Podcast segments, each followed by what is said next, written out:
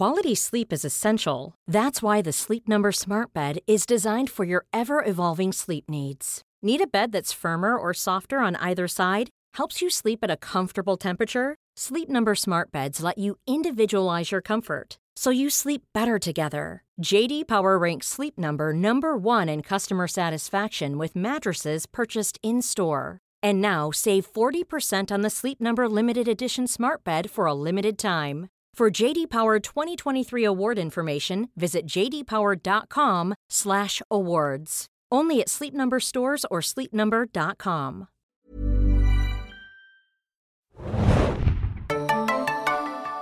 Ahoi, hoi, liebe Segenjunkies da draußen und willkommen zu einem neuen Podcast. Diesmal soll es um das Thema John Wick 4 gehen. Ich bin Adam und mit mir dabei ist heute. Hallo, hier ist Bjane. Ich sag auch Ahoi. Ich freue mich sehr auf John Wick 4. JW4. Die Bjane Jager ist mit mir dabei und wir besprechen heute den mittlerweile vierten Teil von John Wick, den wir beide als Reihe sehr mögen und es gibt im Spoiler-Teil vielleicht auch diverse Gründe, warum es jetzt einen Podcast dazu gibt. Aber eigentlich haben wir auch schon davor beschlossen, dass sich dieser Film zu besprechen lohnt. Ja. Aber erstmal so ein bisschen das Übliche und dann später ein kleiner Spoiler-Teil dazu. Also, wie viele John Wick-Teile hast du im Kino gesehen? Weißt du es noch? Also den ersten auf jeden Fall nicht. Da kam ich dann erst später zu, aber zwei und drei auf jeden Fall. Und dann, das waren auch so einfach so richtig perfekte Kinoerlebnisse mit Freunden und keine Ahnung, man hat sich bei jedem Kill gefreut, wenn er kreativ und lustig war. das klingt sehr psychopathisch. Aber einfach so, also für mich ist John Wick, wenn ich an das Franchise denke, denke ich an die Szene aus Teil 2, wo er und Common, also wo Keanu Reeves und Common durch diese schicke New Yorker U-Bahn-Station gehen und sich so ganz stealthy mit ihren, wie heißt das, mit den, wenn die Pistole nicht so laut schießen soll, wie nennt man das? Schalldämpfer? Ja, Schalldämpfer, wie sie sich da einfach so in der Öffentlichkeit beschießen und keiner es mitkriegt. Und einfach diese Absurdität und Kreativität von Action- Sequenzen ist einfach so viel Spaß und ja, also ich habe zwei und drei im Kino gesehen und wirklich perfekte Tage auch. Ja, und du? Mini-Spoiler dazu. Im vierten Teil gibt es was ähnliches, wo man einfach sich in der Öffentlichkeit bekriegt, aber dazu dann äh, an gegebener Stelle ein bisschen mehr. Ja. Ich glaube, ich habe tatsächlich nur drei und vier bisher im Kino gesehen, was mich auch verwundert. Die anderen beiden hatte ich dann auf DVD geschaut ich finde ja den ersten ziemlich, ziemlich gut und dann ja. der zweite hatte mich enttäuscht, weil ich glaube, da gab es schon so einen kleinen Stilbruch, aber wenn ich es jetzt so in Retrospektive gucken würde, ich wollte es nochmal gucken, aber es war gerade nicht bei Streamingdiensten verfügbar mhm. und ich habe es leider nicht auf Blu-ray oder so zu Hause, was ich noch nachholen werde. Da gab es ja dann so, so ein paar Sachen, wo man sich dachte, oh, jetzt werden hier aber komische Regeln aufgestellt, was sollen diese Münzen, wie ist der Umrechnungskurs der Münzen, Münzen eigentlich? Ja, eine Münze ist ein Kaffee oder ein Auto. ist doch klar. Oder irgendwie ein, ein, eine Sünde wird vergeben oder ein Hochhaus wird hochgezogen, ich weiß es nicht. Nicht die transparentesten Regeln, die es so in der Filmgeschichte gibt, aber da merkte man, dass da ein bisschen mehr dahinter steckt und dann spätestens im dritten Teil mit dem Educator und mit Parabellum als Beititel und mit, was weiß ich, irgendwelchen Leuten, die auf einmal aus irgendwelchen Taschen gegraben wurden, die, der Elder, der auf einmal noch viel mehr zu sagen hatte oder so, da hast du halt noch so eine Schicht äh, aufgetan, die das Ganze ein bisschen interessanter noch gemacht hat, als es in dem vermeintlich simplen ersten Teil war. Und drei, ich schäme mich auch nicht, dass ich im dritten Teil fünf Sterne gegeben hatte, als ich im Kino war, weil er mich wirklich, wie du auch schon sagst, rundum unterhalten hat, einfach im Kino. Ja, wenn du aus John Wick rauskommst, du bist einfach so geflasht, dass du einfach sagst, oh mein Gott, der beste Film aller Zeiten. Da brauchst du erst mal ein paar Tage, bis du wieder so die Realität klar siehst. ja. Aber kurz mal zum finanziellen Aspekt der Filme. Der erste John Wick-Film hatte weltweit 86 Millionen Dollar eingespielt, kam 2014 in den USA raus und dann Anfang 2015 auch in Deutschland. Regie führte damals Chet Stahelski und David Leach, wobei Leach als Produzent aufgeführt wird, weil es gibt ja diese Directors Guild of America Regeln, dass mhm. immer nur ein Regisseur genannt werden darf. War, glaube ich, auch schon bei Sin City mit Quentin Tarantino und mit Frank Miller und mit Robert Rodriguez ein bisschen ein Problem. Also ja, ja. deswegen ist das so. Aber auch beim vierten Teil ist es jetzt wieder Stahelski. Ja? Ich glaube, bei Stahelski und Leach muss man auch noch einmal unterstreichen, dass die beiden wirklich aus dem Stunt-Bereich kommen. Teilweise Stunt-Choreografen oder ich glaube mhm. sogar selber auch Stunts gemacht haben natürlich. Ja. Und das ist einfach so auch die Handschrift dieser ganzen Filmreihe. Also das ist das Besondere daran. Genau, und Stahelski ist auch der Regisseur vom vierten Teil. John Wick 2 kam dann 2014 raus, 2017, sorry, und machte dann nochmal 171 Millionen an den weltweiten Box-Office. Einfach fast verdoppelt, ne? Im Vergleich zum ersten. Das Richtig. ist schon, schon heftig. Und beim dritten genauso, oder? Auch wieder fast verdoppelt im Vergleich Richtig. zum zweiten. Ja. 2019 dann 327 Millionen. Ich bin gespannt, was der jetzt macht, der vierte Teil. Aber es ist einfach, auch wahrscheinlich, weil das Budget natürlich vergleichsweise klein ist, jetzt zu einem anderen großen Blockbuster. Es ist ein Blockbuster, der seinen Namen alle Ehre macht, weil er sich dann so hocharbeitet, auch was das Finanzielle angeht. Und das finde ich schon mal respektabel. Man hat halt am Anfang wenig erwartet und dann so, es ist so fast so ein bisschen wie beim Horrorgenre, dass du wenig investierst und mhm. mehr Ertrag erwirtschaftet hast dann. Und so wünscht man sich das ja, glaube ich, als Produzenten und Filmemacher, wie Lionsgate äh, dahinter stehen. Und diesmal auch schön mit Filmförderung aus Deutschland, wie man im Abspann sieht. Baden-Württemberg und sowas. Äh, ist aber bei jedem Film. Richtig, ja gut. Stimmt, habe ich auch bei Shazam 2 gesehen. Hast recht. Ist wirklich bei fast jedem Film. Wenn du irgendwo mal eine CGI-Szene dazu gesteuert hast oder so, bist du automatisch in der Filmförderung drin. Aber hier ja tatsächlich auch mit einem Spielort Berlin, was ich, mhm. wo, ich wo ich mich so beim Gucken gefragt habe, sie waren erstmal das kann man ja schon mal sagen, New York, Japan und dann dachte ich mir so, oh, jetzt geht's vielleicht nach Europa, ob man Berlin auch so im John Wick cool machen kann. Und dann haben wir es dann natürlich auch bekommen. Da schlägt das kleine deutsche Herz auf einmal höher. Wie sind wir? Richtig. Ja, eine Sache noch zum Budget. Also erstmal glaube ich, dass Teil 4 tatsächlich auch den neuen Höchstwert darstellen wird, weil ich glaube einfach, dieses Franchise hat sich sukzessive aufgebaut, den Fankreis immer erweitert und das wird jetzt auch nicht aufhören. Zumal wahrscheinlich auch der Hype ganz gut sein wird. Aber da kommen wir ja gleich zu, warum der Film sich vielleicht auch lohnt. Ich glaube, der könnte wirklich 600 Millionen tatsächlich schaffen, was ja nochmal ein gewaltiger Sprung wäre. Einfach weil gerade auch, glaube ich, eine kleine Lücke ist. Ich weiß nicht, wie Shazam jetzt gerade unbedingt dominiert, aber ich glaube, dass die Leute auch da Gar sein nicht. werden. genau. Ja, Shazam ist ein bisschen gefloppt. Ja, ja. Hm. Oh, wie schade. und, und ja, also der erste war ja da schon kein Gassenhauer oder so und mhm. jetzt ist er halt nochmal underperformed. Ich denke, da hat John Wick eine relativ gute Chance. Ich weiß auch gar nicht, bis wann dann der nächste große Film kommt.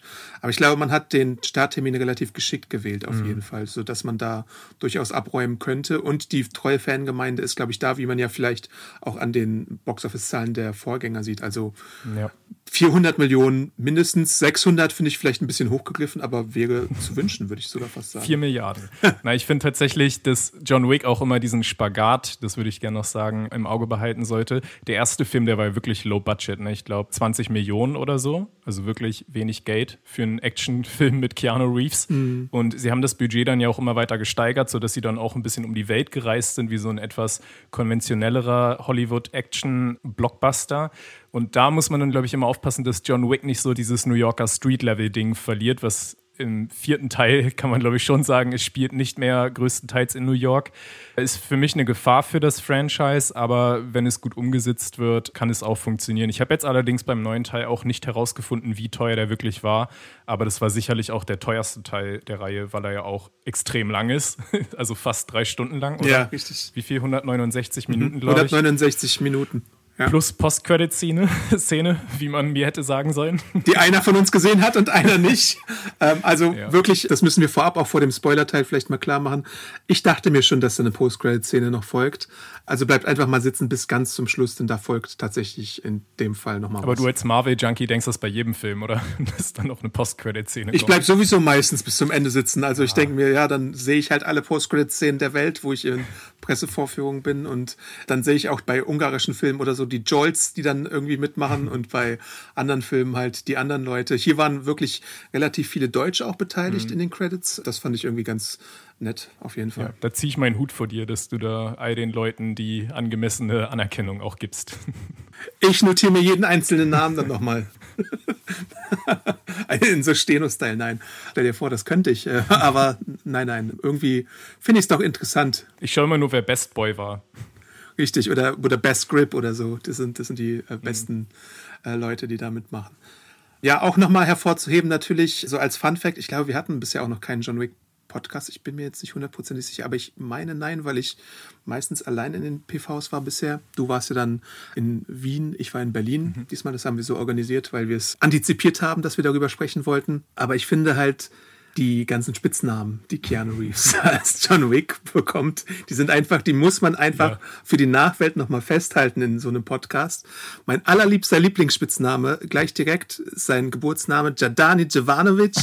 Und er wird dann natürlich auch noch sowas wie John Wick, Jonathan Wick, Baba Yaga, Boogeyman, Teufel, Wolf, Ghost, Los Petro, wie ich hier gerade gefunden habe, und Death Favorite Emissary, genannt von verschiedenen Leuten. Und das ist mir sehr sympathisch, vor allem wenn er dann irgendwo auf seine frühere Weißrussland-Connection irgendwie trifft und dann diese Seite von ihm wieder hervorkommt, was wir auch im dritten Teil gesehen hatten, mit den Ballerinas und sowas. Also, das finde ich schon irgendwo ganz witzig, dass man so eine Backstory da reingemacht hat. Ich glaube, Johnny Boy wird er auch manchmal genannt, verächtlich, oder? Bilde ich mir das nur ein?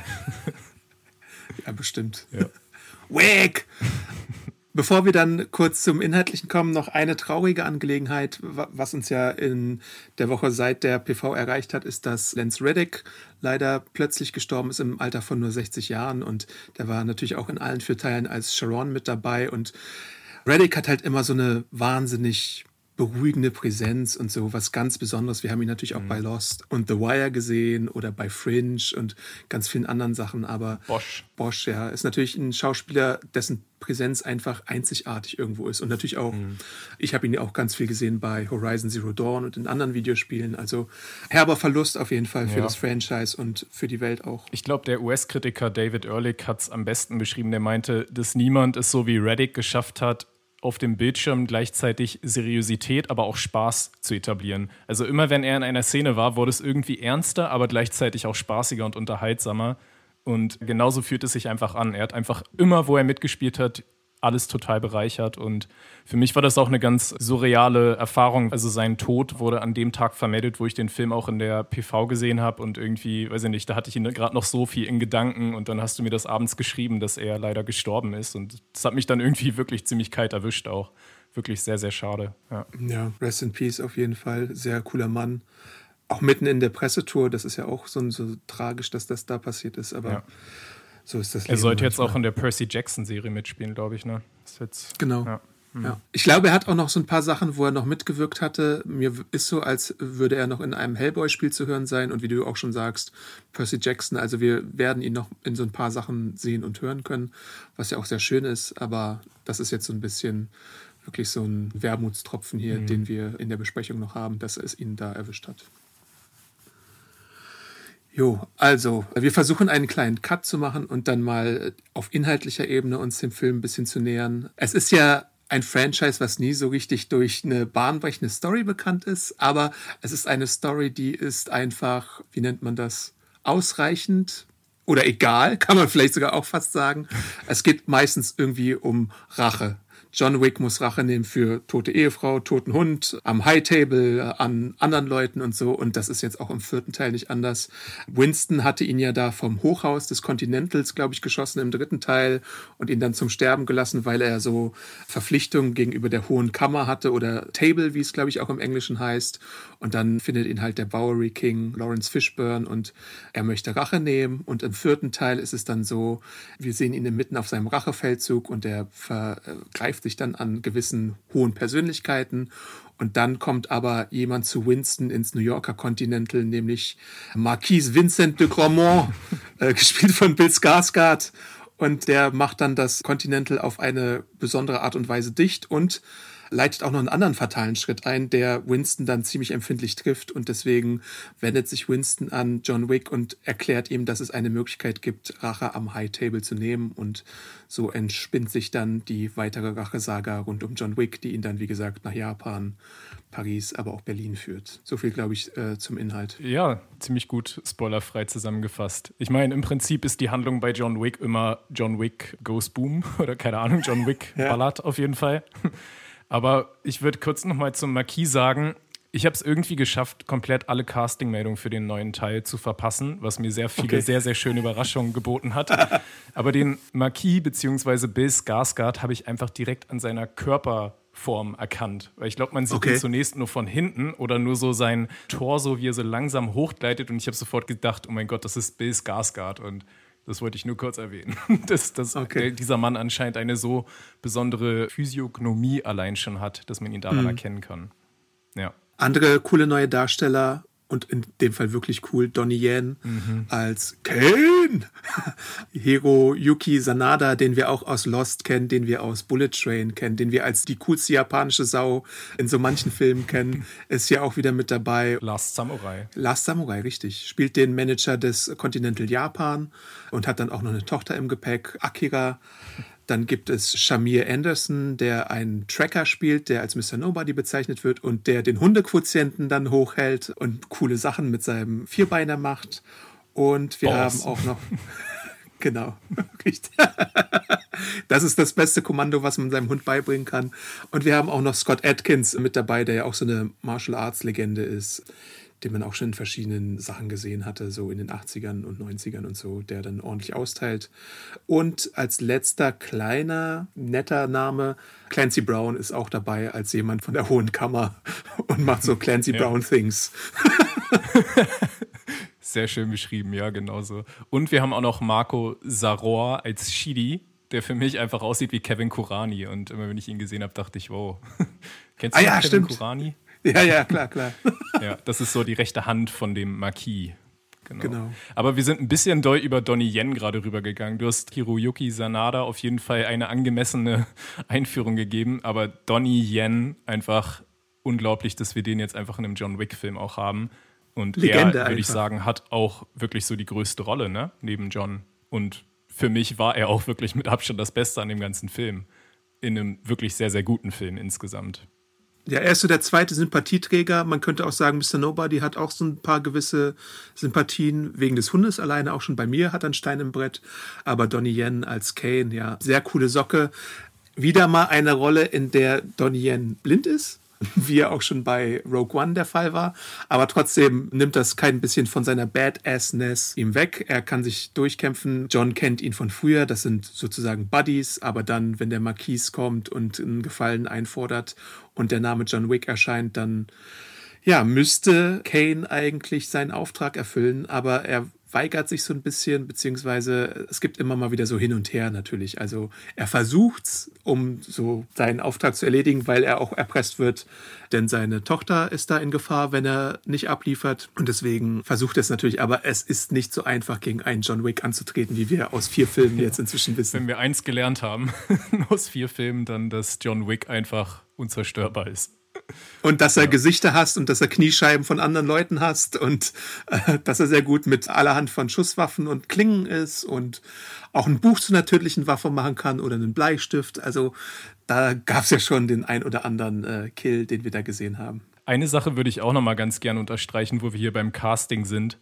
Einfach die drei der wichtigsten Darsteller hier in diesem Film, nämlich Sanada, Donnie Yen und auch Keanu Reeves sind einfach alle fast 60 Jahre alt.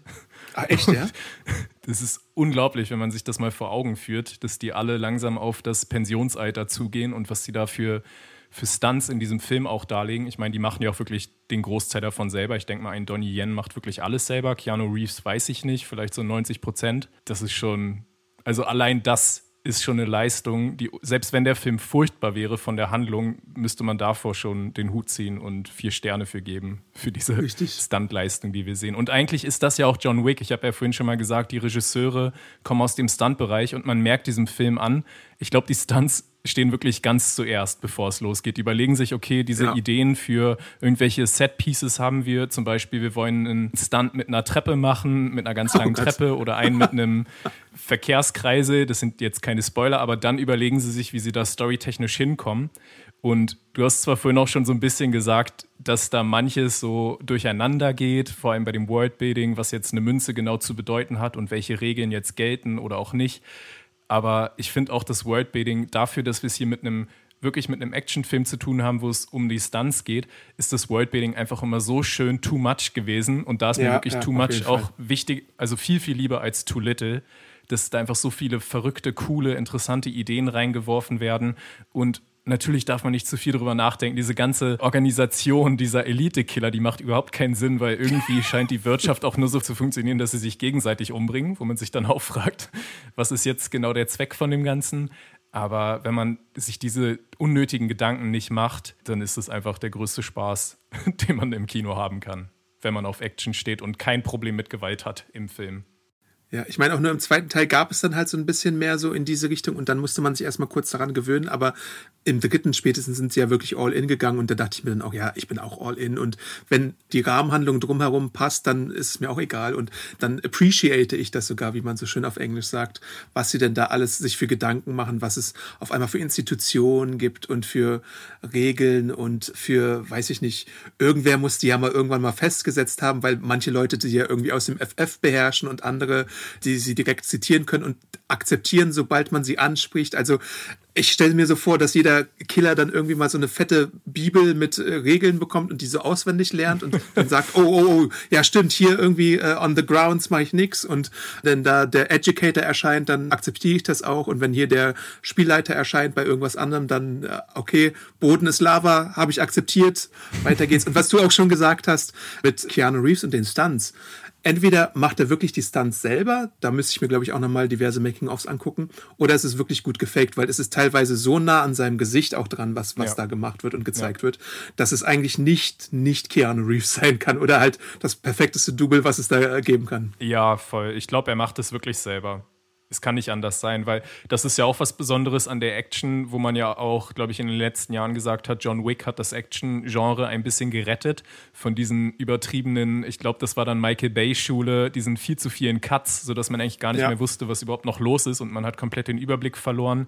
Die John Wick-Macher haben es sich immer so ein bisschen zur Regel gemacht, dass in einer Bewegung nicht gecuttet wird, damit man wenigstens immer die Bewegung in voller Gänze sieht ja. und eben nicht mehr, nicht mehr weiß, was jetzt überhaupt welcher Schlag für Folgen hat und so. Und deshalb auch die Art, wie sie es filmen. Nicht Liam Neeson in Taken 3 oder so. Also das ja, ist ja, genau. halt das Gegenbeispiel mit den 78 Cuts, wenn er einen Zaun überschreitet oder so. Ja. Und dass wir eben auch Keanu in kompletter Größe auch häufig, also größtenteils sehen, seinen kompletten Körper. Und da sieht man ja auch, das ist eben auch das Besondere an ihm als Schauspieler, wie er sich bewegt. Er macht jetzt nicht die eleganten Ballerina-Bewegungen, wie seine Herkunft suggerieren würde als Charakter. Er ist wirklich so ein, weiß ich nicht, so ein schwerer Sack eigentlich, der sich mhm. da so durchhumpelt. Man sieht ja auch, er wird andauernd verletzt. Also er ja. fügt sich andauernd irgendwelche Verletzungen zu und die schüttet er dann nicht einfach in der nächsten Szene ab, sondern er hat die dann halt. Er humpelt dann halt den Rest des Filmes, wenn er sich da irgendwie sein Bein verstaucht. Er kann trotzdem noch unrealistisch gut kämpfen und überleben und alles. Ja. Aber trotzdem hat man das Gefühl, dass irgendwie sowas dann auch Folgen hat. Und deshalb, also das Physische von Keanu Reeves finde ich einfach auch so einen der Hauptaspekte von dem Film. Und nochmal zurück zum Worldbuilding. Was mir jetzt im vierten Teil nochmal aufgefallen ist, was auch im dritten Teil schon sehr schön war, wir haben teilweise extrem lange und viel zu lange Einstellungen. Ich denke an eine Szene, wo Winston zum Beispiel, glaube ich, in den Louvre oder sowas kommt und auf den Marquis trifft und er erstmal, glaube ich, zwei Minuten zu ihm läuft, bis er dann da ist. Na, das war super. Das war das Young Pope-Intro. er hätte nur noch in die Kamera zwinkern müssen. Aber es gibt dann auch so pompöse Sets einfach, auch wieder beim Marquis und so in dem Zusammenhang oftmals oder bei so High-Table-Sachen, wo du halt einfach so richtig schöne alte Gebäude und die Innensettings von mhm. denen zu sehen bekommst. Ich weiß jetzt nicht, ob das teuer ist, aber es wirkt halt teuer und es wirkt wertig, wenn du dann halt so wirklich so ein ganz altes französisches Gebäude drin hast, was so mit pompösen Leuchtern und Gemälden oder sowas geschmückt ist. Das, das macht halt schon was her, wenn du sowas dann hast. Ja. Und natürlich auch so diese Neo-Noir-Optik, die wir auch schon oft hatten, hier besonders im Japan-Teil, der auch direkt am Anfang ist und mit zu den Highlights auch gehört bei mir, weil wenn du Japan cool inszenierst, dann hast du mich. und wie du auch schon sagst, also ich würde John Wick einfach mal so als Reihe als das beste amerikanische Actionkino der letzten locker zehn Jahre bezeichnen. Ja. Natürlich gibt es im asiatischen Raum immer noch so coole Sachen, sowas wie The Raid und so, diese ja. ganzen Sachen, Ong Bak und so. Da gibt es auch noch coole Sachen, aber. John Wick ist eine Hommage an das asiatische Kampfkunstkino. Ja. Also deshalb ist es, glaube ich, so gut, weil einfach ein amerikanischer Film mal nach Asien geschaut hat und gelernt hat und jetzt auch noch umso schöner unterstrichen durch den Auftritt von Sanada und Yen Einfach, wo man wirklich dann auch nochmal zeigt, hier, das sind die Legenden eigentlich. Genau. Und im Kern wirkt John Wick auf mich einfach immer wie so, du bist als junger Mann, das ist ja eine Hauptzielgruppe von John Wick, das kann man, glaube ich, nicht verleugnen. Hast du so gewisse Sachen, die du cool findest und die du irgendwie abfeierst und du machst ja auch so Stunts, wenn du jünger bist und weiß ich was? nicht, was spielst du mit Actionfiguren.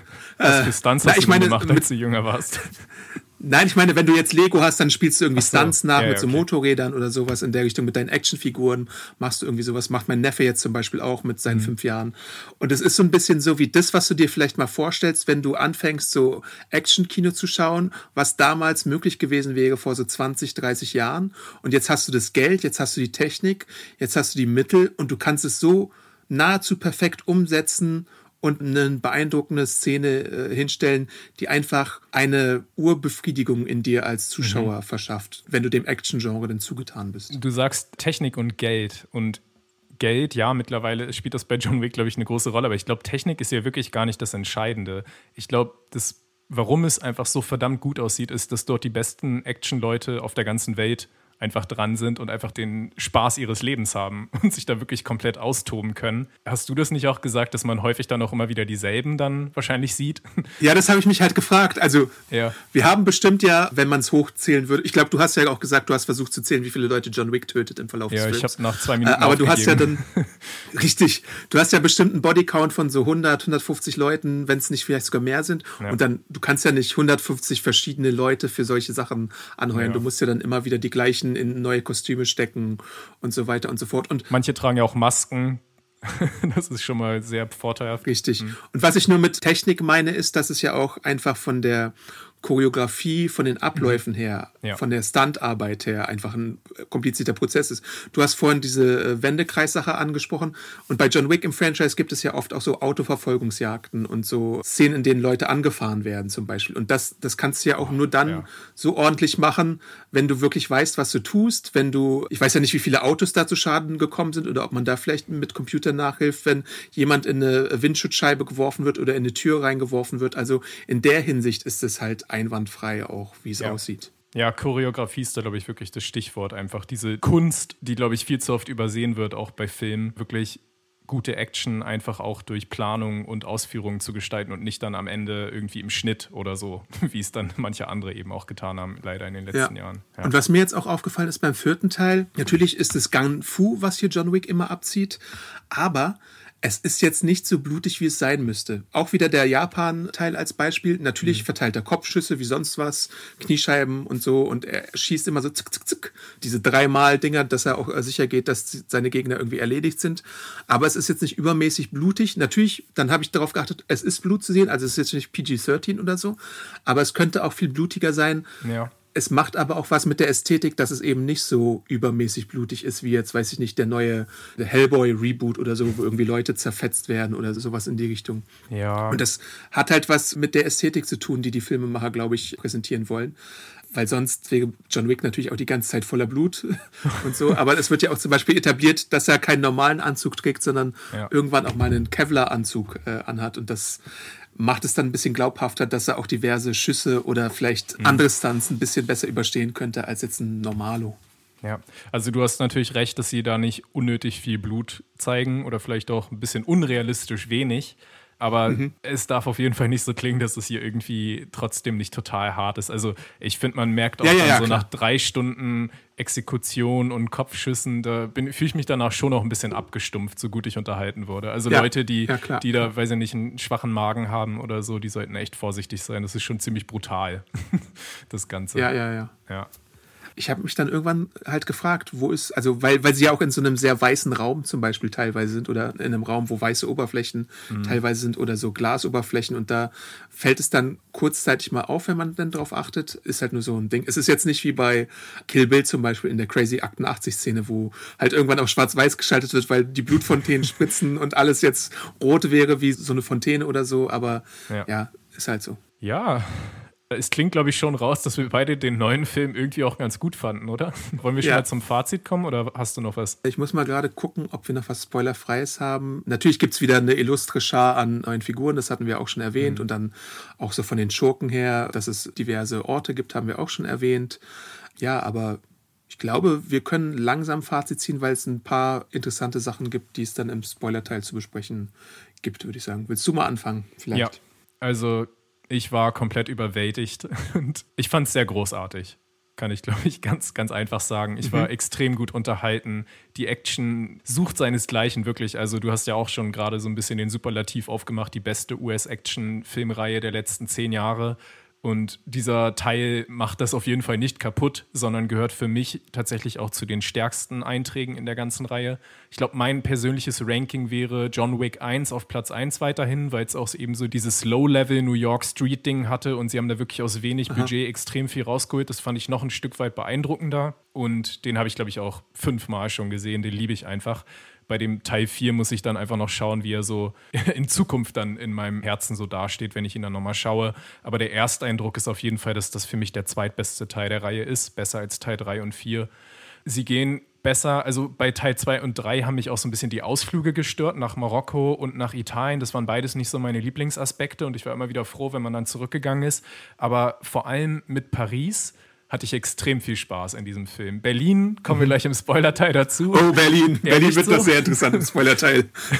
Osaka, hast du auch schon gesagt, war auch total genial. Der Film hat so viele großartige Set-Pieces Keanu Reeves ist einfach auch, ja, ich liebe ihn. es ist einfach so cool, dass er da nochmal.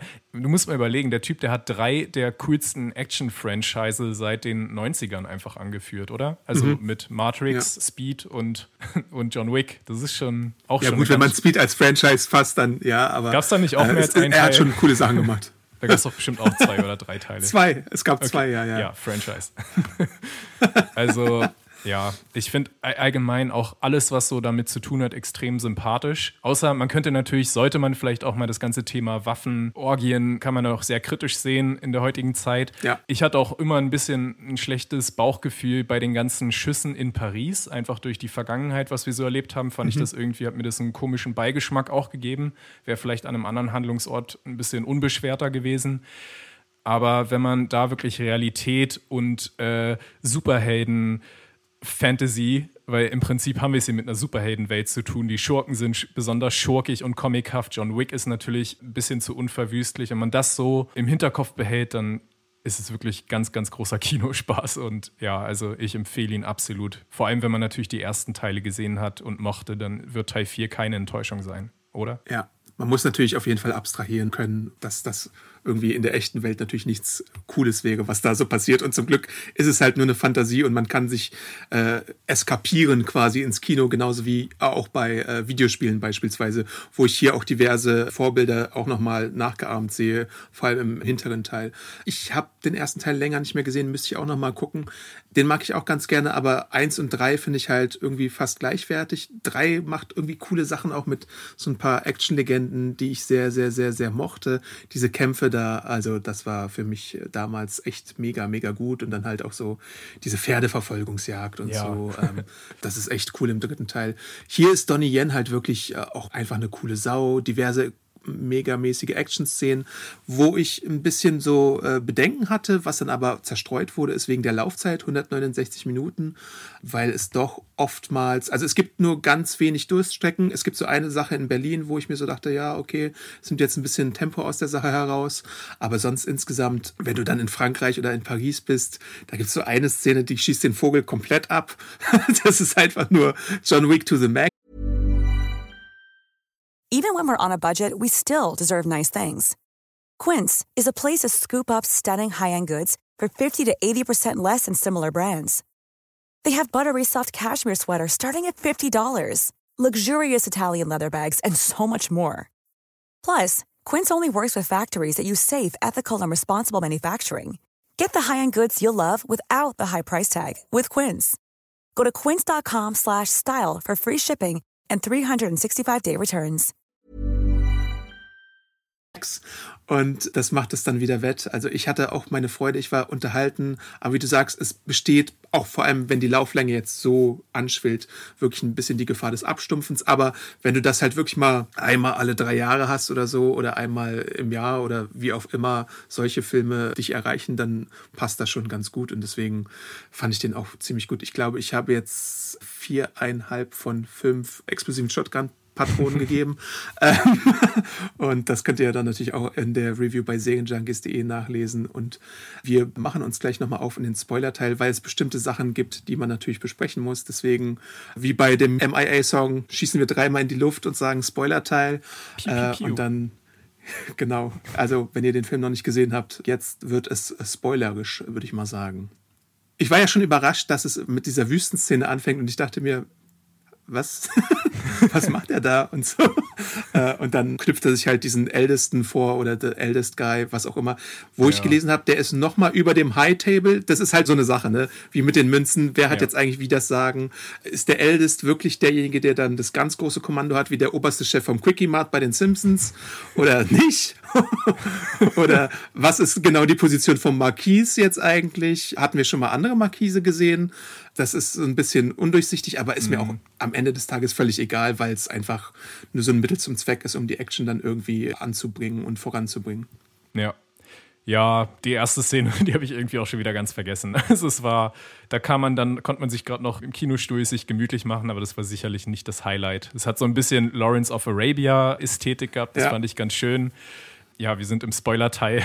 Ich glaube, die Macher wollten einfach auch dieses Element wieder sich dem entledigen, dass es da eben noch jemanden gibt, der über dem High Table steht. Ach so, ja, es kann sein. Dass der einfach mhm. direkt auch ausgeschaltet mhm. wurde von John Wick, sonst hätten Fans mit besonders gutem Gedächtnis immer überlegt, so, aber könnte nicht noch der Älteste da irgendwie jetzt noch was machen? Der musste einfach weg, glaube ich.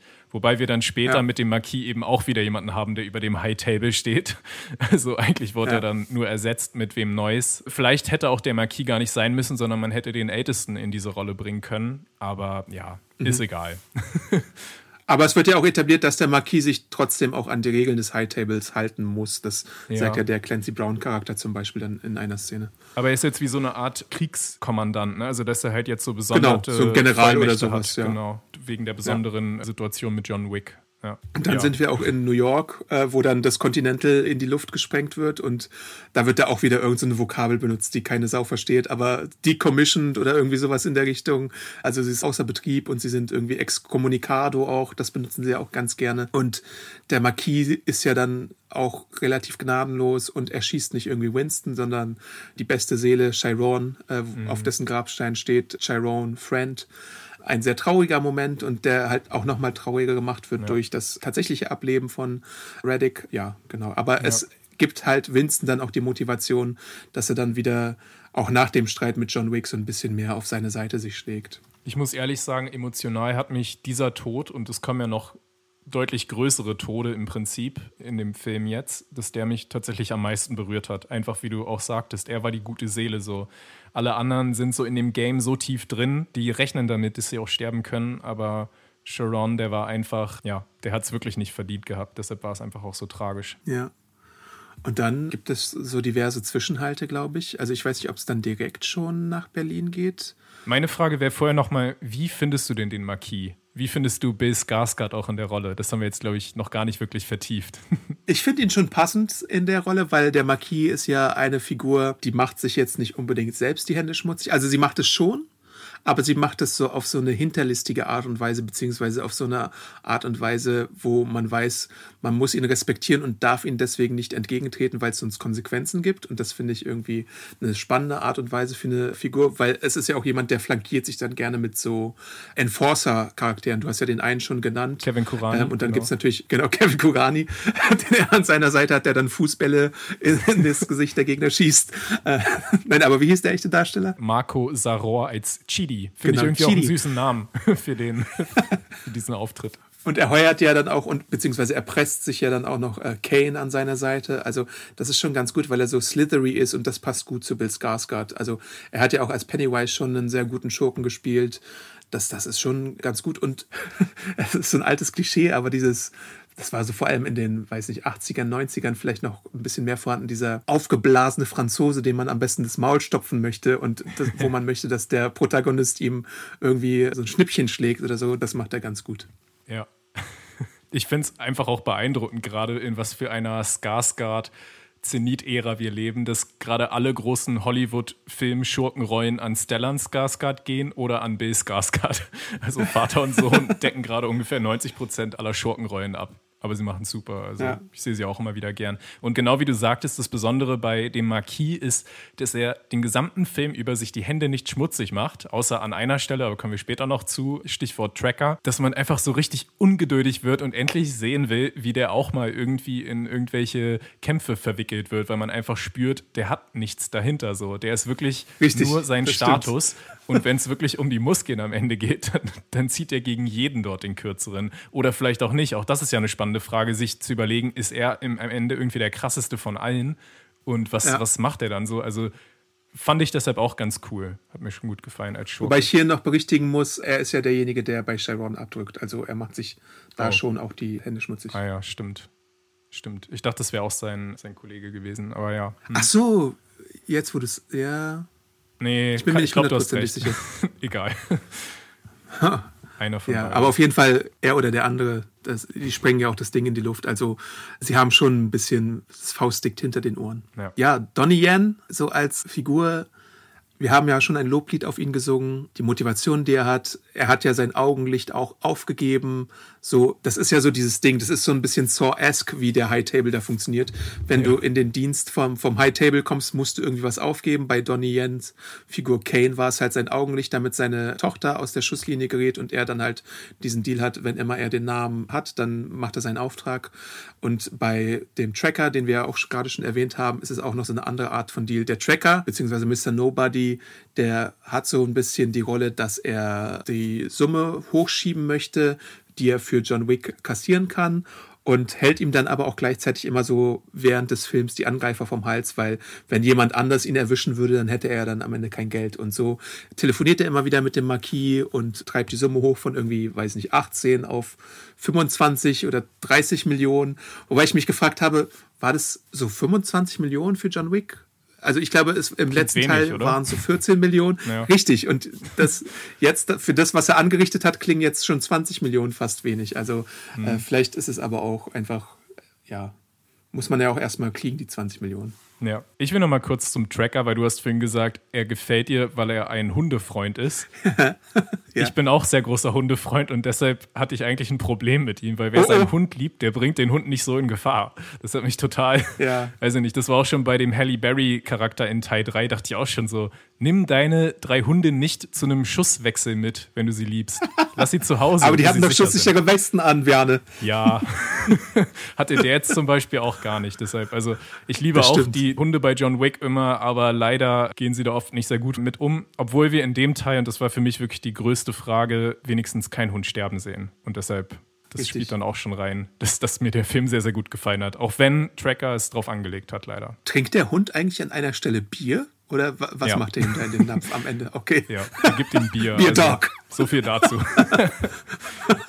Red Tick Bier, zitzel mich aus.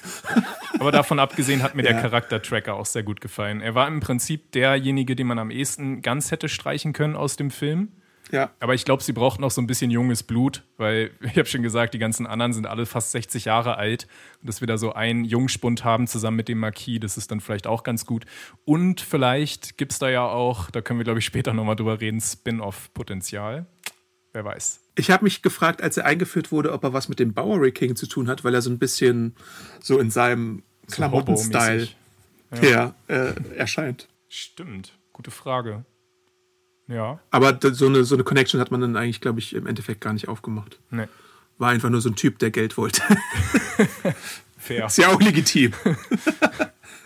ja, Savada und Akira. Genau, Osaka Vielleicht? wollte ich genau, wollte ich sagen. Osaka sollten wir nochmal besprechen. Willst du das machen? Weil ich glaube, da schlägt dein Herz besonders hoch. Ich finde es einfach cool, wenn wir andere Continentals auf der Welt sehen. Das hatten wir auch im dritten Teil mit Marokko. Und hier halt die japanische Version, die in gewisser Weise natürlich auch einigen gängigen Klischees entspricht, aber auch mit diesen sehr gut spielt. Also wir haben natürlich so einen sehr freundlichen Empfang mit Akira, der Tochter von Savada. Und ja, dann auch so, wenn wir dann in den Hinterhof gehen, dann sehen wir so ein bisschen solche Leute, die ein bisschen an die Yakuza erinnern und da ihre Kartenspiele oder ihre Wetten machen oder sonst irgendwas. Wir werden Zeuge, wie zwei Sumo-Bodyguards da das Territorium verteidigen. Wir haben natürlich einen Manager, der sehr freundlich ist, aber wenn dann die Leute vom Marquis auftauchen, auch sehr bestimmt sagt, ihr habt hier nichts zu suchen, weil John Wick versteckt sich ja da in diesem Continental. Und dann haben wir auch noch sowas wie Pfeil- und Bogenabwehr, wo ich auch immer einfach tierisch drauf stehe, wenn sowas in Actionfilmen mhm. gut eingebaut wird. Und deswegen hat mir diese japanische Sache einfach ziemlich gut gefallen. Ja. Seine Figur ist halt auch einfach so dieser klassische Ehrenmann, der halt immer Freundschaft über alles stellt und bis zum, bis zum Tod sogar gehen würde, Spoiler, um seine ja. Freundschaft irgendwie aufrechtzuerhalten. Also was die Kampfmittel angeht dort, ästhetisch natürlich sieht das richtig cool aus, wenn die da mit Pfeil und Bogen kämpfen, aber rein praktisch betrachtet ist es einfach wirklich Selbstmord, oder? Also, wenn man allein bedenkt mit dem Nachladen und auch. Ja, natürlich, aber es ist mega auch cool. Die Wirkung von einem Pfeil im Vergleich zu einer Kugel. Es ist schon ziemlich äh, lebensmüde, einen, einen Pfeil und Bogen mitzunehmen. Und der eine Dude hält halt auch den Pfeil einfach mittendrin in, in der Luft ja. auf. Das ist natürlich dann auch nochmal ja. so ein Badass-Ding, was man ja. immer in so Filmen sieht. Aber trotzdem, diese äh, gesamte schon, Kampfszene nice. war auch so cool. Ich mag auch sehr die Vollstrecker da von dem Marquis in ihren grauen Anzügen, die jetzt auch alle tatsächlich diesen schusssicheren Stoff haben, was irgendwie auch ein ziemlicher Gamechanger ist, dass sie eigentlich unverwüstbar sind, nahezu. Aber die sahen einfach auch so cool aus, so wie so komplett aufgepumpte Steuerberater oder so oder Beamte. Und dadurch war der Kampf dann irgendwie auch echt cool. Und was den Koji, also Sanadas Charakter angeht, ja, ich fand ihn auch total liebenswürdig natürlich, einfach wegen Ehre und dann auch diese kurzen Vater-Tochter-Momente, wo wir kurz etabliert haben, wie sehr sie sich lieben und so, hat das auch super funktioniert, emotional. Aber also langsam macht es mich echt verrückt, wie John Wick ein Freund nach dem anderen in den Tod stürzt Einfach dadurch, dass er, dass er bei ihnen zu Besuch kommt. Ja. Und ich finde wirklich, also Koji als Vater und als Geschäftsmann hätte dieses Risiko nicht eingehen dürfen. Er hat da wirklich alles alle Menschen aufs Spiel gesetzt, indem er John Wick dort empfangen hat. Und das fand ich einfach ziemlich töricht. Das hat mich wirklich gestört. Bin ich auch manchmal so der Meinung, aber hier ist es halt einfach nur folgerichtig für äh, die Art und Weise, wie diese ja. Person charakterisiert wird. Dass er einfach blind mit seinem Freund geht und alles dafür riskieren würde. Und auch wirklich, der schickt ja wirklich 200 Leute wahrscheinlich dann auch in den Tod und so. Ja, und seine Tochter bringt er in Gefahr. Das ist das Problem. das, das ist nicht charakterkonform. Er riskiert natürlich auch, dass das gleiche passiert wie in New York, dass das Ding gesprengt wird. Ich weiß nicht, ob das Wissen ist, was es gibt, so, dass das passieren kann, aber ja, ja auf jeden Fall. Und dazu muss man ja auch sagen, dass der Schauspieler immer wieder so ein bisschen auf diese Rollen abonniert ist, wo er solche japanischen Lebensweisheiten mhm. von sich gibt und solche ja. kleinen Idioms und sowas. Das finde ich immer sehr witzig. Ja. In, in Osaka haben wir auch noch, glaube ich, so meine Lieblings-Action-Szene in diesem Teil mit also so ähnlich wie mit den Schalldämpfern da in der U-Bahn-Station, nämlich äh, Kane. Wir lernen ja dann auch Kanes Kampfstil endlich kennen, der auch ganz besonders ist in dem Sinne, dass er wirklich nicht so kämpft wie Daredevil, dass er dann irgendwie durch Echolot so sowieso alles viel, viel besser sieht, als mit Augen er es jemals sehen könnte, sondern er geht wirklich so, als ob er sich manchmal herumtasten muss, was in einem Kampf natürlich total gefährlich wirkt, aber es ist so cool, weil er seinen eigenen Weg gefunden hat, damit umzugehen und das Lustigste waren ja dann wirklich diese Türklingeln, die er da installiert hat. also das war schon ja. echt. Kane ist einfach von vorne bis hinten extrem gut gewesen in dem Film. Ja, cooler Charakter auf jeden Fall. Springen wir vielleicht mal zu Berlin, weil die Zeit auch ein bisschen drängt schon. Wir haben noch ein Ach, bisschen wollen was. Wollen wir Berlin nicht skippen? Nein, wir können Berlin nicht skippen. Es verschlägt ihn nach Berlin, auch zu den Weißrussen. Der Weg, um die Hohe Kammer zu besiegen, ist ein Duell, was ihm Winston dann steckt. Und dazu muss er Teil der Hohen Kammer sein und einen Platz am Table haben. Und deswegen muss er wieder bei der Weißrussen-Mafia mit dabei sein als Jadani und so weiter. Und äh, das macht er dann auch. Dann gibt es so eine Szene in der Kirche mit den Weißrussen. Ich weiß nicht, ob es, also in echt ist es halt eine Kirche, aber da doch, es ist auch im Film eine Kirche. Genau. Und ja. da muss er so ein Ritual durchleben und da erfährt er, dass sein alter Kumpel dann umgebracht wurde von Killer, den er dann zu einem Club verfolgt, wo es dann so eine Konfrontation gibt. Und ich glaube, das ist Scott Atkins dann als Killer, ne? Der dann so in so einem Fettsuit... Ich dachte, das wäre Till Lindemann mit Make-up. Sieht ein bisschen so aus Aber tatsächlich. Ja. ja. Der dann halt auch seine Wendigkeit äh, demonstrieren kann, weil Scott Atkins ja, wie gesagt, so eine Martial Arts Legende ist. Und mhm. ja, es ist so ein bisschen so wie in der Marvel Animated Series von Spider-Man und bei diversen Comic-Charakterisierungen von Kingpin, dass er als Big Guy trotzdem super wendig ist. Das ist ja öfter dann mal so. Bei Kingpin war es so etabliert worden, dass er nur so drei Prozent Körperfett hat und der Rest ist eigentlich Muskeln, obwohl er so mhm. aussieht wie so ein, halt wie man sich den Kingpin vorstellt. Genauso gibt es ja, ja, auch eine, den Charakter Bob in Tekken, den ich sehr gerne spiele, der auch ein bisschen übergewichtig ist, aber dafür super agil ist.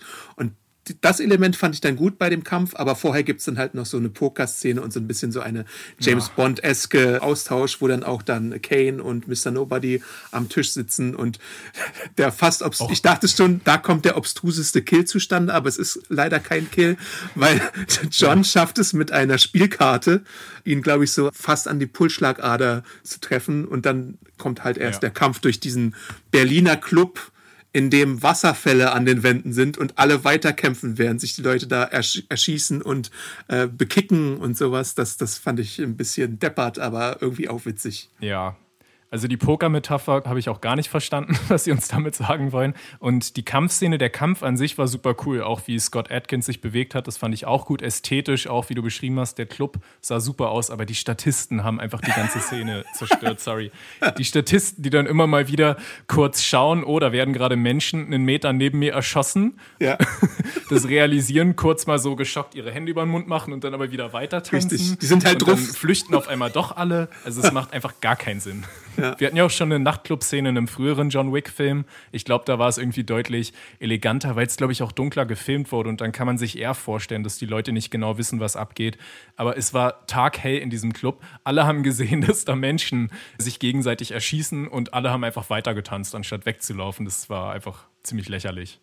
Ich finde halt als Berlin-Kenner sehr interessant, was sie da so für Settings benutzt haben, beziehungsweise Spielorte. Ich glaube, das eine war der Delphi Filmpalast, den sie zu dem Club gemacht haben, aber ich glaube, die Museumsinsel haben sie dann auch so ein bisschen zweckentfremdet und so ein paar Elemente zusammengefügt. Das fand ich irgendwie ganz nett, dass man sowas mal gesehen hat, weil ich mich halt wirklich gefragt habe, so während des Guckens, so bevor wir dann von Frankreich nach Berlin einmal gehüpft sind, kann man Berlin denn wirklich cool gestalten in so einem großen Blockbuster-Film? Weil natürlich haben wir jetzt öfter mal so Berlin als Drehort, wenn wir mal an die Hunger Games denken, wo das ICC eingebaut wird oder an diverse Serien, wo irgendwie der Flughafen Tempelhof benutzt wird oder so. Aber so in einer hochstilisierten Neo-Noir-Welt wie bei John Wick hatten wir es, glaube ich, bisher selten gesehen. Natürlich bei Atomic Blonde, so DDR, Mauerfall und ja. sowas.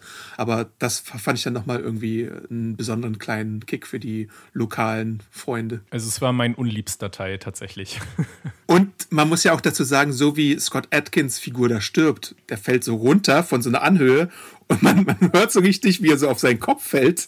Das, das, oh, das ja, war so, so ein Cringe-Moment für mich, wo ich mir dachte, Jesus Christ, Leute, was ist mit euch schiefgelaufen?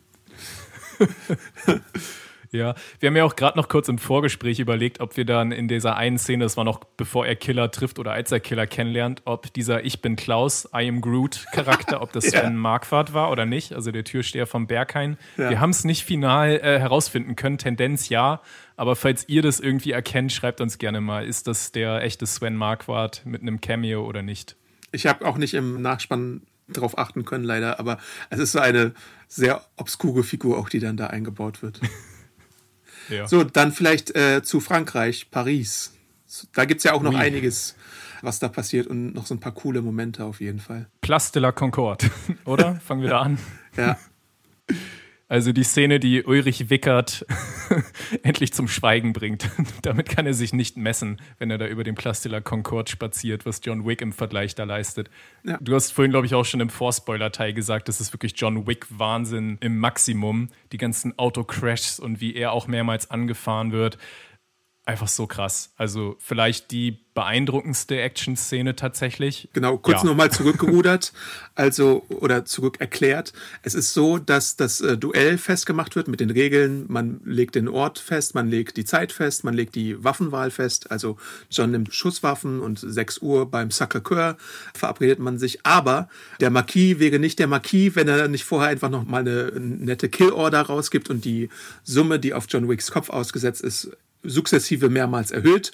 Und dann hat es John Wick natürlich schwer, zum Treffpunkt zu kommen, weil alle Killer der Stadt und alle Rabauken der Stadt und alle mit explosiver Shotgun bewaffneten Menschen der Stadt ihm hinterher sind.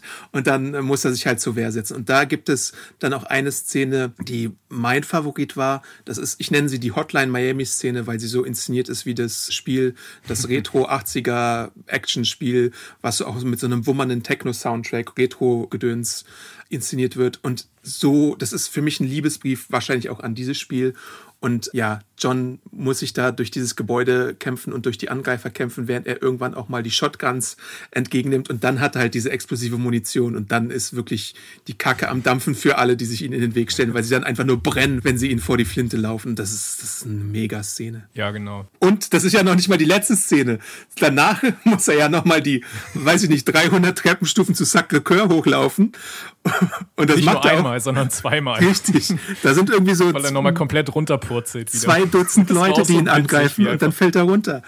Ja. Und ich dachte mir auch so, ich habe ja auch bei The Last of Us schon gesagt, was ich für eine Aversion habe gegen viele Treppenstufen. Und er ist ja, was er da schon durchgemacht hat, und dann schafft er trotzdem irgendwie, ist da so mit Mühe und Not irgendwie hoch und so und oh, die Waden müssen brennen und dann fällt er da runter. Also das war auch, glaube ich, auch der Moment, wo die Leute am härtesten gelacht haben bei mir im Kino, weil es einfach so, so ein mega erotisches ja. Ding ist.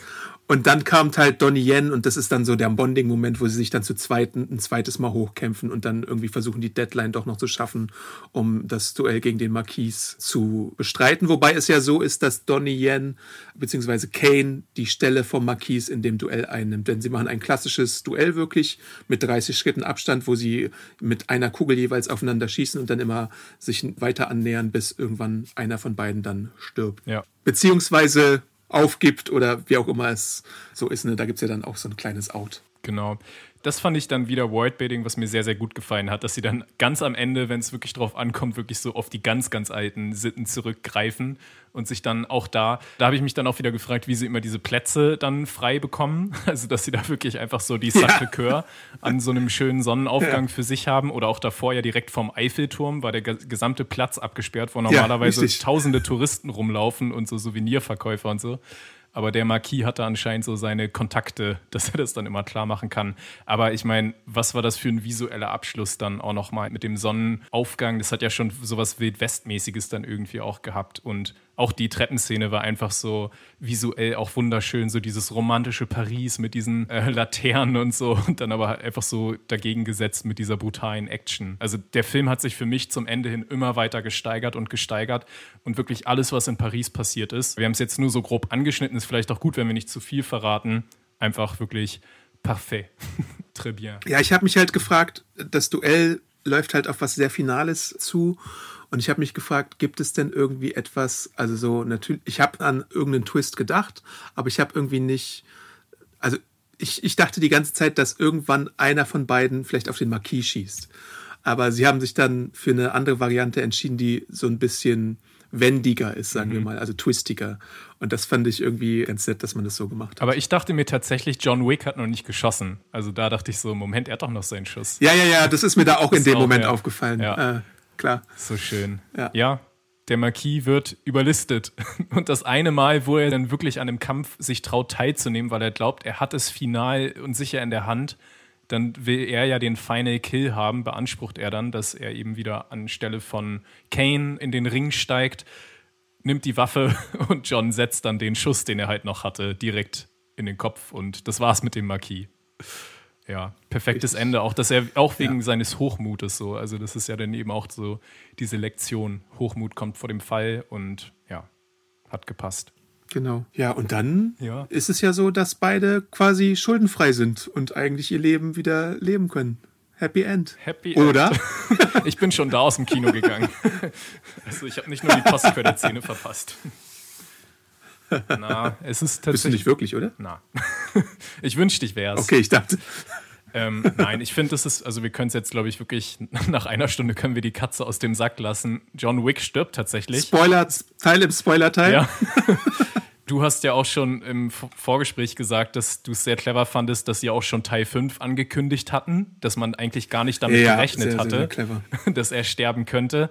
Mein Verdacht, ich habe es vorhin auch schon gesagt, ist, dass jetzt Teil 5 einfach umgemünzt wird als Spin-off für den Tracker der dann irgendwie Mr. Nobody heißen könnte, was wiederum blöd ist, weil ja dann noch dieses andere Action-Franchise mit Bob Odenkirk da ist, was schon Nobody heißt. Aber ich bin mir sicher, dass sie versuchen, mhm. den jetzt irgendwie als Nachfolger einzusetzen. Aber dass John gestorben ist, wurde, wenn man dann wieder zurückschaut auf den Film, auch immer wieder so oft angedeutet, weil er wird, glaube ich, von vier verschiedenen Charakteren im Laufe des Filmes gefragt, was kommt danach? Was, wenn du den Marquis besiegt hast, ja. was kommt dann? Es wird erst aufhören, ja. wenn du tot ja. bist, weil das wurde, glaube ich, in früheren Filmen immer wieder unterstrichen, er ist ja nur noch ein Geist. Also seitdem er seine Frau verloren hat und dann spätestens Baba Yaga. auch, genau, spätestens auch das letzte Überbleibsel von ihr, den Hund, war er nur noch ein Geist, der einfach nur noch Menschen mit in den Tod gerissen hat, aber er war selber, hat er kein Leben mehr.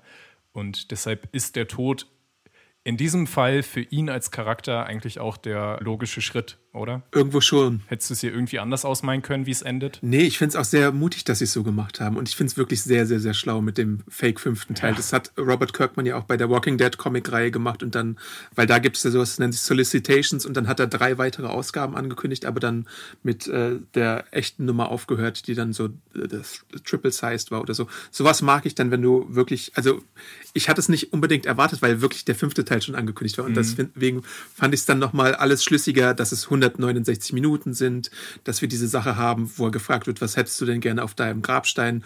Loving Husband und so. Das ist ja halt auch so ein netter Moment. Ja. Und dass sie dann wirklich durchgezogen haben. Und dann war ich halt überrascht, als dann noch die Post-Credit-Szene kam, weil man ja dann denken könnte, wenn du im Kino sitzt, aha, es war nur ein Fake-Out, aber die Post-Credit-Szene, Spoilerteil im Spoilerteil im Spoilerteil, widmet sich Kanes Charakter, der dann zurück zu seiner Tochter kehrt und sie so beim Spielen der Musik beobachtet und dann sehen wir, Akira ist mit einem Messer bewaffnet auf den Weg in seine Richtung und möchte halt Rache für den Tod ihres Vaters nehmen, weil er hat sie halt gehen lassen, obwohl sie da natürlich kämpfen wollte und da haben wir dann halt wieder diese Rache, die ein endloser Kreis ist. Ja. Und nochmal zu den Spin-offs so als solche. Wir wissen ja schon, dass welche geplant sind. Also es gibt ja sowohl das The Continental Prequel als Serie, die dann zu Amazon Prime kommen wird, original für Stars entwickelt, aber jetzt doch bei Amazon Prime in, international und ich glaube bei Peacock in den USA. Und dann gibt es ja auch noch den Ballerina-Film mit Anna de Armas. Mhm. Also wir hatten ja im dritten Teil schon diese ganze Ballerina-Fraktion gesehen. Also da wird es auf jeden Fall noch Ableger geben. Und was so diesen Tracker-Film angeht, weiß ich nicht, ob er jetzt äh, Name genug ist, dass er das alleine tragen kann. Aber wenn er vielleicht dann doch wieder in den High-Table verwickelt ist, irgendwie kann man da sicherlich vielleicht irgendwie was Nettes, Kleines machen und dann das Budget wieder resetten sozusagen ja. und da vielleicht eine, eine coole Sache starten. Ja, genau. Einfach wieder ein bisschen kleiner. Und ich würde es mir anschauen. Also ich finde, der Charakter wurde interessant genug eingeführt, dass er auch einen Film schon tragen könnte. Glaubst du aber, dass Akira jetzt auch noch ein Spin-off werden kann mit dieser Post-Credit-Szene, dass da jetzt irgendwie noch mal was angedeutet wurde, dass das noch zu Ende erzählt werden muss? Oder soll das nur diesen Kreislauf der Rache unterstreichen? Ich könnte mir Akira im Ballerina-Franchise vorstellen, mhm. so als Nebenfigur. Ja. Aber ich weiß jetzt nicht, ob sie noch mal ein eigenes Dingens bekommt. Muss man mal sehen. Mhm. Ich mochte die Akira-Darstellerin ja ganz gern. Ich glaube, das ist auch eine Musikerin im ja. echten Leben. Fand ich ganz charmant. Ja, voll. Sie macht, glaube ich, sonst wenig im Schauspielerischen, genau. Eine Sache noch, die, die, mir die ganze Zeit durch den Kopf schoss. Äh, ja, okay, sehr lustiges Wording jetzt im oh, oh. Zusammenhang mit dem Film. Aber wäre es nicht irgendwie auch ein cooles Ende gewesen? Gut, John muss sterben, aber wie wäre es gewesen, wenn irgendeiner von diesen random Pariser Gaunern einfach zufällig ihm einen Kopfschuss gegeben hätte und dann selbst gar nicht glauben kann, dass er jetzt hier den Jackpot geknackt hat und der Film ist vorbei? Ja, sowas in der Art dachte ich mir mit dem Tracker, dass er vielleicht irgendwann nach dem Duell dann sich einfach denkt, ja, oder während des Duells, ja, dann ja. schieße ich ihn jetzt halt ab und dann so. Aber so war es ein bisschen poetischer ja, und ein bisschen Logan-esker und so. Also, irgendwie hätte ich das lustiger ja. gefunden. Das wäre einfach sehr unerwartet. Ich war halt wirklich überrascht. Er stirbt ja auch nicht im Duell, sondern erst danach. Und das ist ja halt dann diese große Tragödie so. Also das fand ich schon schon ganz nett gelöst, wie es gemacht wurde. Also da hätte man ihn eigentlich auch noch retten können. Also er hatte drei Bauchschüsse, er hatte in den Filmen davor hat er schon viel mehr Schüsse ja. und er hat auch Winston gesagt, bring mich bitte nach Hause. Ja. Ähm, und er, klar, mache ich. Und dann okay. ist er auf der Treppe liegen. Also keine Ahnung. ja. ja. Aber ja, haben wir auch noch nicht gesagt, Winston kriegt sein Hotel zurück. Richtig. Alles ist wieder gut. Nature is healing. Ja. Nur, dass halt sehr viele Menschen dafür sterben mussten im John Wick-Universum. Prinzipiell könnte man ja auch Akira zur neuen NYC-Managerin machen oder so. Das wäre ja auch eine Möglichkeit, jetzt wo Sharon leider nicht mehr da ist. Naja, oder Osaka. ja, stimmt. Ja, richtig. Wenn sie es denn darf. Mal sehen. Aber ja, ihr merkt schon, es gab einiges zu besprechen. Netter Film, auf jeden Fall cooler Film, sehenswerter Actionfilm. Geht rein ins Kino, denn dort wirkt er nochmal irgendwie ein bisschen wuchtiger wahrscheinlich als zu Hause, würde ich fast mal vermuten. Ja. Ich bin ein bisschen wehmütig, dass jetzt die Keanu-Filme wahrscheinlich erstmal entweder pausieren oder vielleicht wirklich beendet sind. Man weiß ja nicht, vielleicht gibt es ja doch noch irgendeinen Twist, dass der Bowery King ihn irgendwie mit einem Boot durch die Kanalisation weggeschafft hat und es nur so als Grab irgendwie aufgebaut wurde oder so. Man könnte, wenn man wollte, aber ich, so wie es jetzt ist, finde ich es eigentlich ganz gut. Oder er landet in der Hölle und muss nochmal alle, Oh Gott. seine, alle seine Kills nochmal wiederholen, um dann in den Himmel zu seiner Frau zu kommen. Richtig, so. äh, John Wick meets äh, dieses eine Spiel, was es da gibt. Wie heißt es? Hades. Das wäre doch auch mal was. ja. Äh, Aber auf jeden Fall vielen Dank für die Aufmerksamkeit und für das Zuhören. Man findet uns natürlich auch bei Social Media. Wo findet man dich denn, Berne? Bei Twitter unter meinem Namen Bjarne Bock. Und dich? Ich bin Awesome Arndt bei Twitter, Instagram und YouTube. Und natürlich könnt ihr uns auch schreiben an podcast.segenjunkies.de, bewerten bei Spotify und Apple Podcasts, äh, hören auch bei Amazon Music und dem Podcatcher eures Vertrauens. Und natürlich könnt ihr auch ins Podcast-Archiv bei uns reinhören. Die Last of Us Podcast-Besprechung könnt ihr dann nochmal lauschen, wenn ihr es nicht eh schon getan habt. Auch andere Serien und andere Filme. Unsere Marvel-Besprechung, Björn und ich hatten auch neulich Ant-Man and the Wasp Quantumania besprochen. Äh, findet ihr da auch. Also, genau. Yeah. Ants! ja, äh, richtig. Und dann hören wir uns dann demnächst wahrscheinlich irgendwo bald auch wieder, wenn es ein nächstes spannendes Thema gibt. Bis dann. Au revoir. Ciao. Ciao.